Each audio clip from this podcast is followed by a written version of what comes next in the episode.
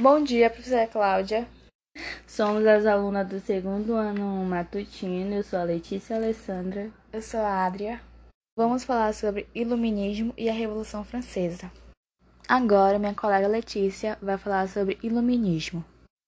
O Iluminismo, também conhecido como o século das luzes e ilustração, foi um movimento intelectual e filosófico que dominou o mundo das ideias na Europa durante o século XVIII, o século da filosofia.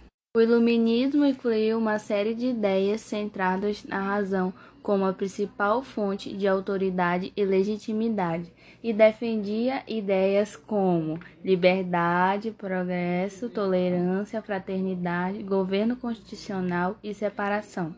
Na França, as doutrinas centrais dos filósofos do Iluminismo eram a liberdade individual e a tolerância religiosa em oposição a uma monarquia absoluta e religiosa.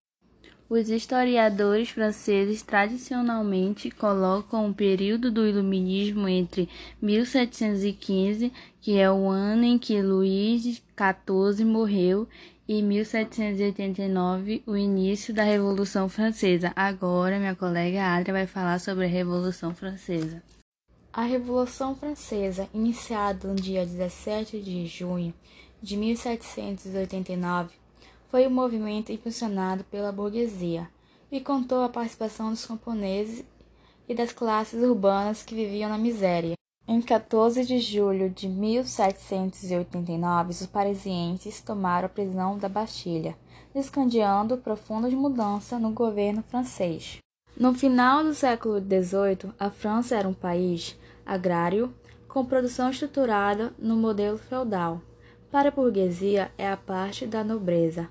Era preciso acabar com o poder absoluto do rei Luís XVI Enquanto isso, do outro lado do Canal da Mancha, a Inglaterra, sua rival, desenvolvia o processo da Revolução Industrial. Para fim de estudo, dividimos a Revolução Francesa em três fases: monarquia constitucional em 1789 até 1792, Convenção Nacional em 1792 até 1795 e Diretório, em 1795 até 1799. Agora vou falar algumas causas da Revolução Francesa. A burguesia francesa, preocupada em desenvolver a indústria do país, tinha como objetivo destruir as barreiras que restringiam a liberdade do comércio internacional.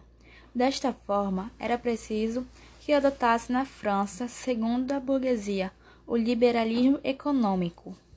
A burguesia exigia também a garantia de seus direitos políticos, pois era ela quem sustentava o Estado, pois que o clero e a nobreza estavam livres de pagar imposto.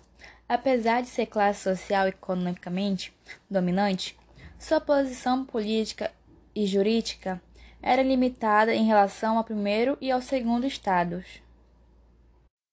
Então, professora, esse foi o nosso trabalho. Espero que a senhora tenha gostado e obrigado pela atenção.